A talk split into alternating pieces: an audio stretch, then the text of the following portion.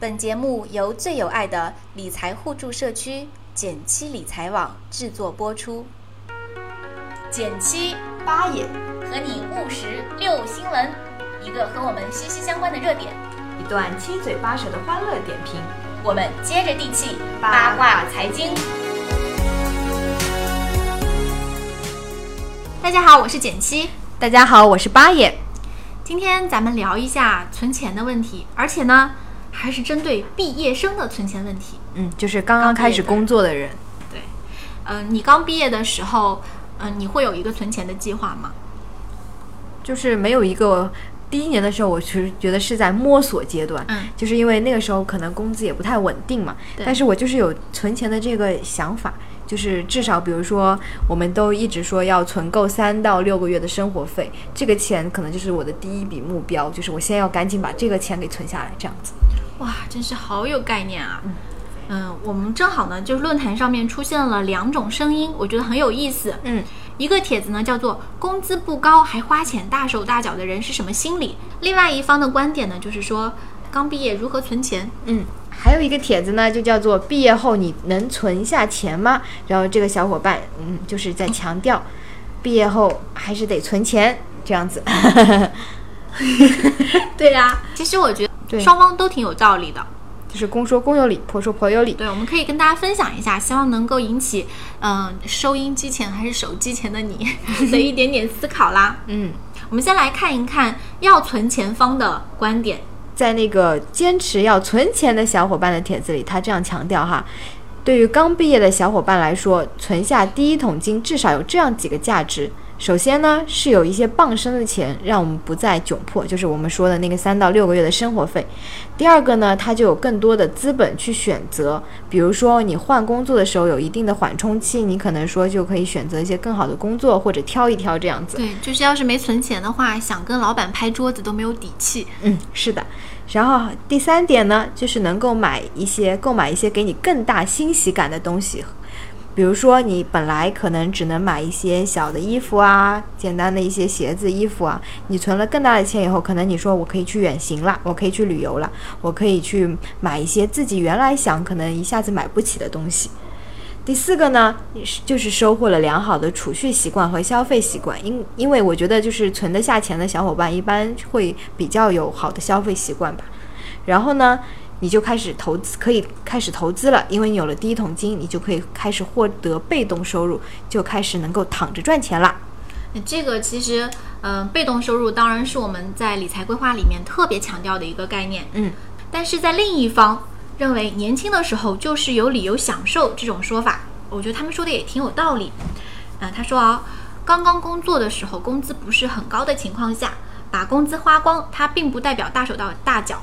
因为他其实钱不多嘛，嗯，其实用光了也没有多少，嗯，嗯，有一个小伙伴分享的就是说，嗯，他其实是一个年光族，呃，到年底的时候想要报答父母的养育之恩，然后毕业了发现到年底根本就没有钱，然后本来以为父母会劝说几句，没想到老爸老妈反而很鼓励我把钱花出去，他们的观念是，刚毕业的时候钱少，存下来的价值要小于投资在自己身上的价值。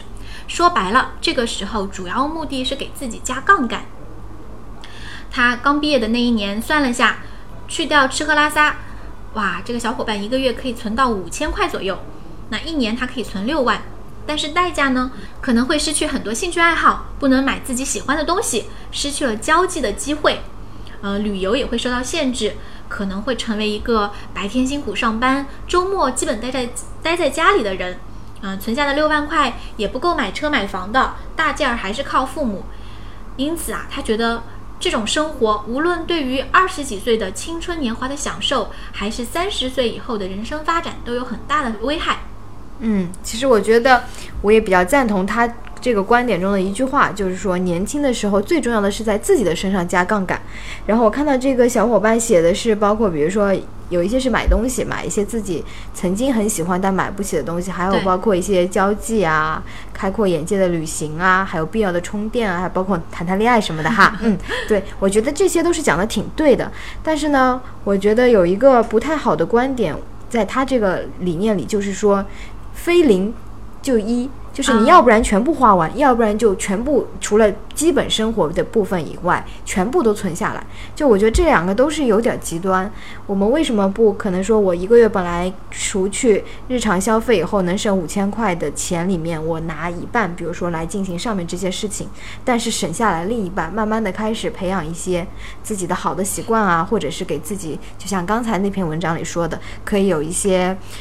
更好的选择机会啊，就是也是自往自己身上加杠杆的一种方法。我觉得，不管是他的这些投资啊，他的这些买东西啊，在自己身上培训的一些投资，还是说你进行一些储蓄的，也是一种加杠杆的方法。我觉得，对对对，我觉得这两个观点真的就像你说的，并不冲突。嗯，对。呃，我发现这个小伙伴他在讨论的过程中有很重要的一点，就是首先他说，在没有赡养老人的负担而起步阶段自己钱又很少的情况下，嗯，把钱合理的花掉比较好。对，呃，首先呢，他认为是，呃，其实父母是有支援他的，但是其实并不是每个小伙伴都可以，就是有父母的支援，甚至他们可能还需要赡养父，赡养父母。对，所以这个可能是不一样的一个地方。嗯，就是这样的小伙伴，他有一个前提，至少说。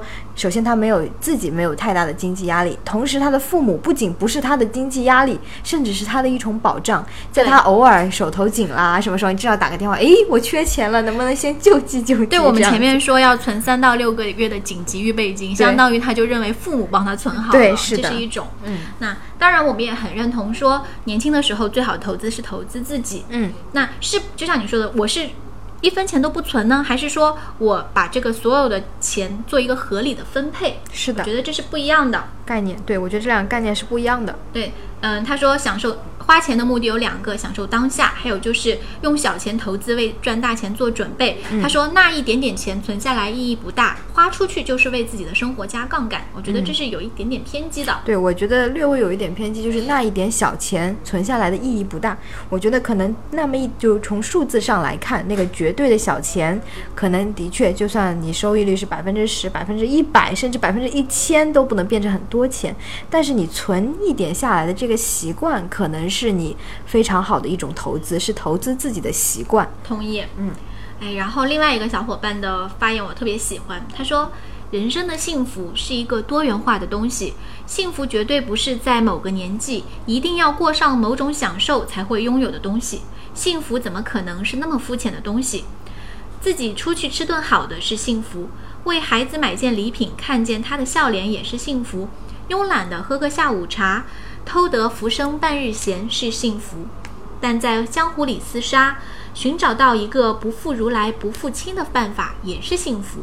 嗯，我也非常喜欢这个观点。然后我又看了，就是前面这个比较赞同存钱的这个小伙伴里面，也有一点类似的观点，就是他说，他可能现在花的钱，花一一部分钱买到的是一个小的欣欣喜感。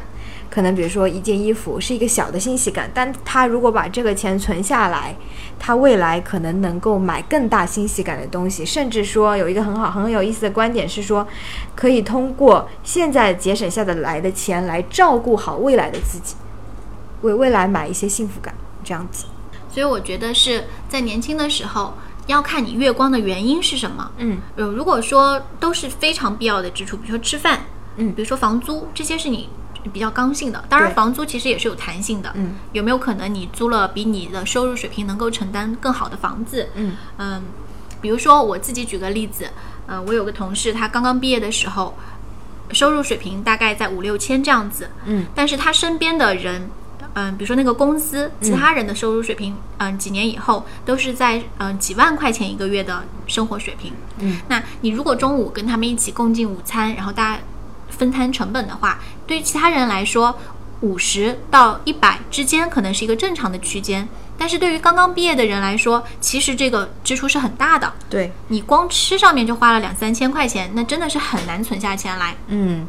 然后这里那篇文章里，小伙伴也有一个很有意思的观点。他说，他的朋友小歪对他说过这样一句话：价格超过你月收入百分之十的任何一件消费，其实对于你来说都是一个奢侈品。你在购买奢侈品的时候，预算不能超过你的当月储蓄。他举个例子，就比如说你想买一个一千元的东西的时候，你这个月必须先存一千元。如果你一次性没有办法购买这个一千元的东西，你可以先把这个月的额度延迟一下，建个梦梦想基金。对对对，在。在你的那每个月多存一点。对，就是等你的额度够了，你再去买这个产品，其实蛮有意思的，我觉得。嗯，对，我发现就是，首先我们肯定不要认为说存钱就一定要非常的苦，非常的紧逼自己。对，就不是说除了那个日常消费以外，五千块全得省下来，这样太痛苦了。对对对那个太痛苦了。嗯，我觉得刚毕业的时候真的就是百分之十啦，百分之十左右，嗯、把它存下来，其实它的作用会比你想象的要大。是的，然后说怎么存钱，我看到小伙伴分享的是说，哎，咱们找个人肉银行，对吧？嗯毕业两年如果没有存下钱的话，可以请好朋友或者请呃爸妈或者是兄弟姐妹，一发工资就先把钱给到这个人肉银行，让他。其实对于领到工资的人来说，他不会觉得自己的工生活水平有所下降，因为你就、就认为，比如说你是五千的，你先存一千的话，你就认为你的月收入就是四千块，嗯你整个来规划你的人呃这个收入这个月的生活，这个支出水平就按四千块来规划。嗯，其实这件事情真的没有那么难，只是我们愿不愿意从现在开始就开始照顾未来的自己。嗯，就是找一个夺命连环 call，每次你一发工资了，他就打电话来找你要钱啦。对，说其实我们也在听那个《东吴相对论》嘛，里面就提到，修行是为了自己而修行，最简单的事情中可能会成为改变我们的契机。